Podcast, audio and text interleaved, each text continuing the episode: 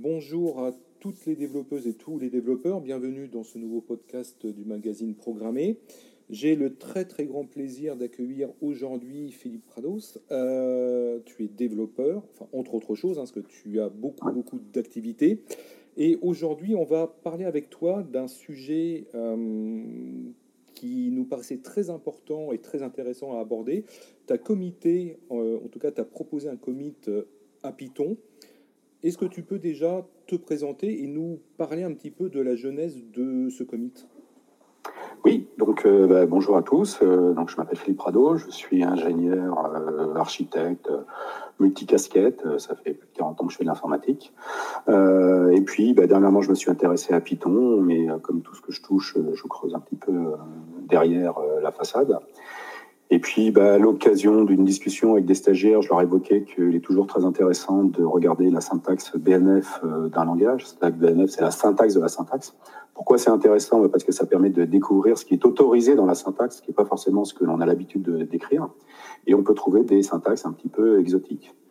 Et donc, pour illustrer mon propos, bah, je dis, bah, c'est simple, on va regarder sur Internet, on regarde la syntaxe de Python, et puis on regarde un petit peu comment ça se décrit et ce qui est possible de faire. Et là, je trouve une syntaxe euh, inattendue pour ma part, qui concerne l'écriture des annotations.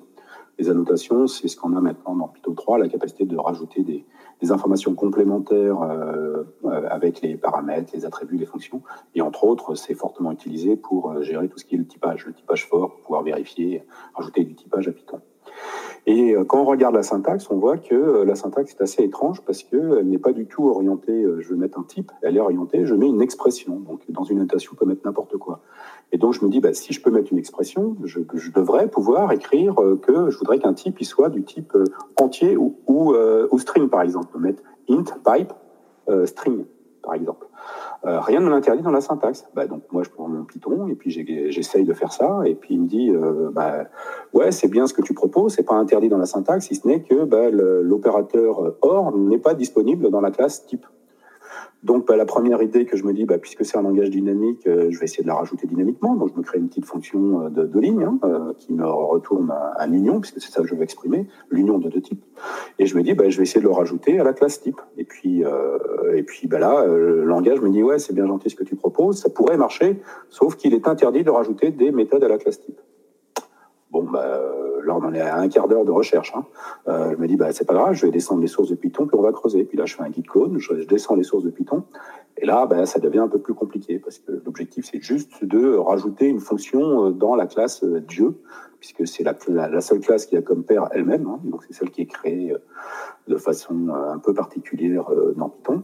Euh, et puis, ben voilà, là, je suis parti à creuser un peu le sujet, à, voir comment ça fonctionne. Et puis, finalement, j'arrive à faire un patch qui fait pas plus d'une dizaine de lignes, qui va rajouter un nouvel opérateur. Donc, il va déclarer que la classe type, elle, elle implémente les opérateurs arithmétiques et que du coup, on peut décider de mettre une implémentation de la classe OR, enfin de l'opérateur OR. Euh, donc je code ça vite fait, j'arrive à avoir une version de Python que je recompile qui, elle, accepte ma nouvelle syntaxe. J'ai le droit de dire euh, que euh, dans, un, dans une annotation, je peux dire entier ou string.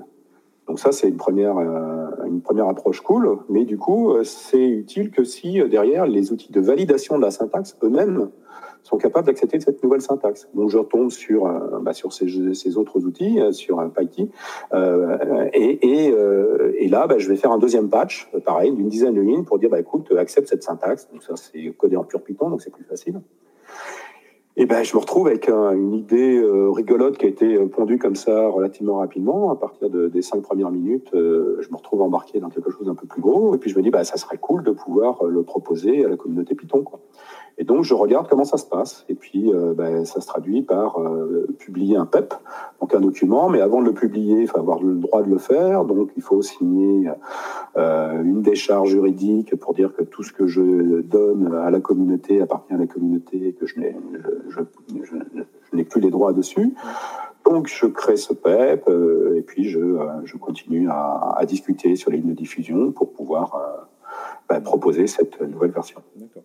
Et est-ce que tu as trouvé que ce, que ce processus de commit euh, était un petit peu long, un petit peu longué, ou est-ce qu'au contraire, il est bien, bien fait, bien borné?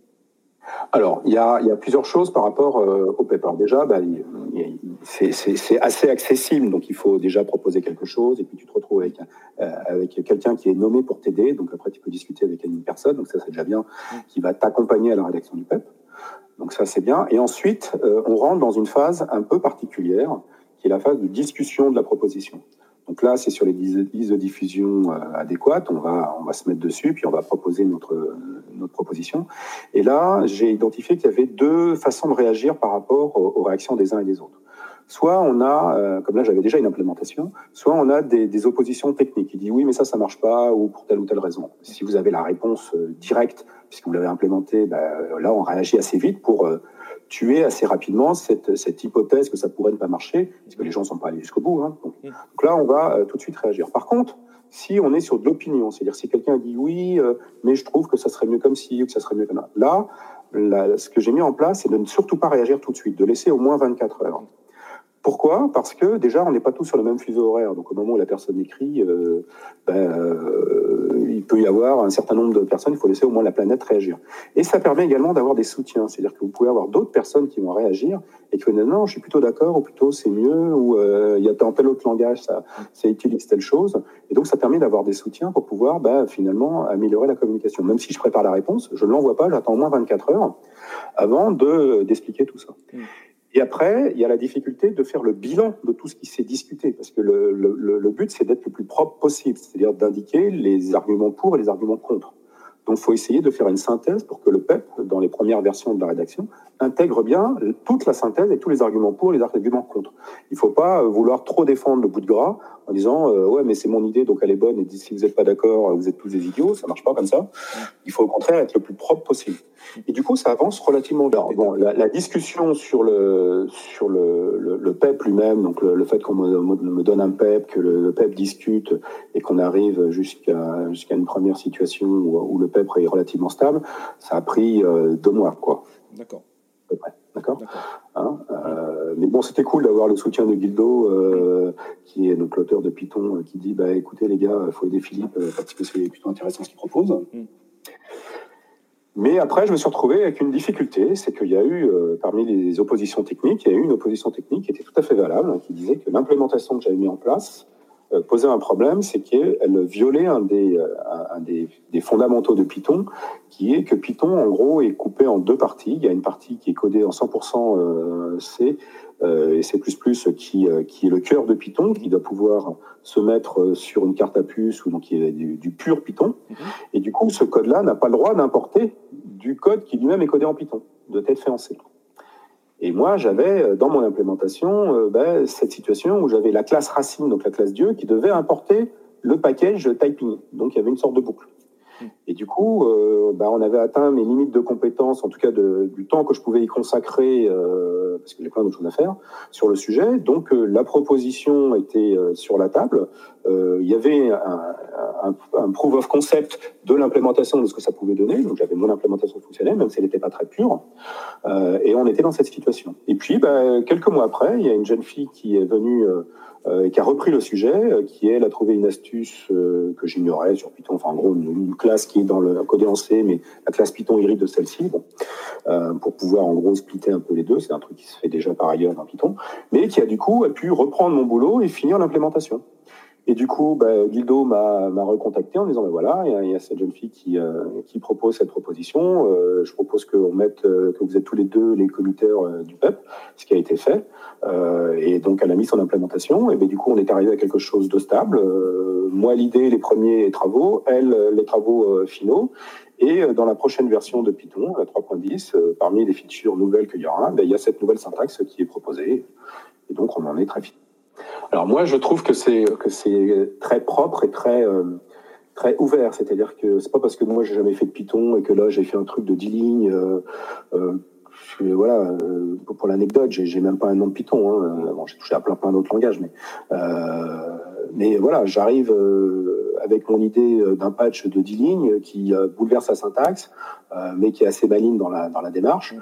personne m'a dit t'es pas légitime, reste dans ton coin. Au contraire, tout le monde m'a dit bah, écoute, vas-y, on va t'aider, on va te donner des soutiens. Donc ça, je trouve ça super cool. Et du coup, ça me donne envie plus tard d'être commuteur Python probablement, et de, quand je serai à la retraite, de dire bah, peut-être que parmi les sujets que je pourrais accompagner, Python pourrait être un de ceux-là. Quoi. Oui, donc en fait, euh, ça veut aussi dire que la communauté est très ouverte et que quand il y a de la pertinence euh, à, implémenter effectivement une feature, une idée, euh, n'hésite pas à le faire. En tout cas, voilà, c'est ça. Hein. moi, moi, il trouve que je suis arrivé avec, avec deux choses. Avec une idée de syntaxe, même mhm. s'il y a une moitié de la syntaxe qu'on a virée. Parce que là, là, je vous ai parlé que du ou, mais j'avais initialement aussi proposé de mettre, de mettre un autre opérateur, le note, pour dire optionnel. C'est-à-dire que c'est ça ou non. Ça, ça a été rejeté dans les discussions. Euh, mais j'ai créé la crédibilité parce que je suis arrivé avec une implémentation, même si elle n'était pas parfaite, même si, si elle-même, elle violait certains éléments de, de, de Python, puisque à la fin, c'est pas celle-là qui a été gardée, euh, elle était suffisamment crédible pour pouvoir le tester et de voir ce que ça donne en vrai. Donc j'avais mm. les, le clone qui traînait. Du coup, ça bien sûr, ça a créé une crédibilité. Euh, et du coup, c'était pas juste une idée comme ça. Il y a, y a qu'un faucon. C'était une idée avec un peu plus de choses, quoi. D'accord. Mais je présume, et ça, tu l'as très bien expliqué, que lorsque on soumet effectivement un commit, en tout cas une proposition, euh, il faut avoir quelque chose de très clair dans son, dans son esprit déjà.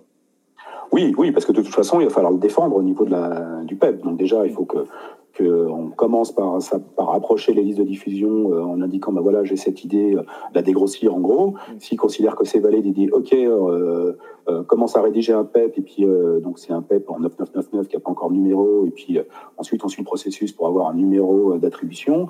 Pour avoir le PEP attribué, du coup, il faut passer par le processus de signature en tant que contributeur. donc ce que j'ai dû faire, hein, c'est assez rigolo, donc c'est du PDF signé en ligne, enfin, etc. Hein, pour accepter les termes d'utilisation et tout ça. À partir de ce moment-là, j'ai eu droit à mon PEP 0604 euh, euh, qui euh, qui bah, du coup j'étais un peu accompagné. Et après il y avait la discussion sur le PEP lui-même. Donc il y avait voilà des propositions d'amélioration de la rédaction enfin, etc donc là on est juste sur pas l'implémentation hein, c'est juste la description de la nouvelle feature. D'accord. Et qui s'occupe au bout du compte du code review final? C'est eux? C'est un comité? Alors c'est eux, c'est eux et ça, je n'ai pas. Euh, étrangement, j'ai découvert qu'ils allaient le mettre directement dans la prochaine version de Python, euh, mais je ne sais pas par quel processus ça s'est fait. Ah d'accord. Hein, voilà. Donc, euh, elle a fait son implémentation. Alors, je pense que Guildo est dans la boucle, donc mm. lui, ça lui a plu et, mm. il doit avoir un poids. Hein, mais je ne sais pas quel est le processus qui a fait que mon code par rapport à un autre aura été accepté ou pas. Mm. J'ai juste découvert que c'était le cas. Un grand merci à toi et euh, j'espère que ça a beaucoup intéressé nos auditrices et nos auditeurs. Et au plaisir de te revoir à nouveau dans un futur podcast. Merci à toi.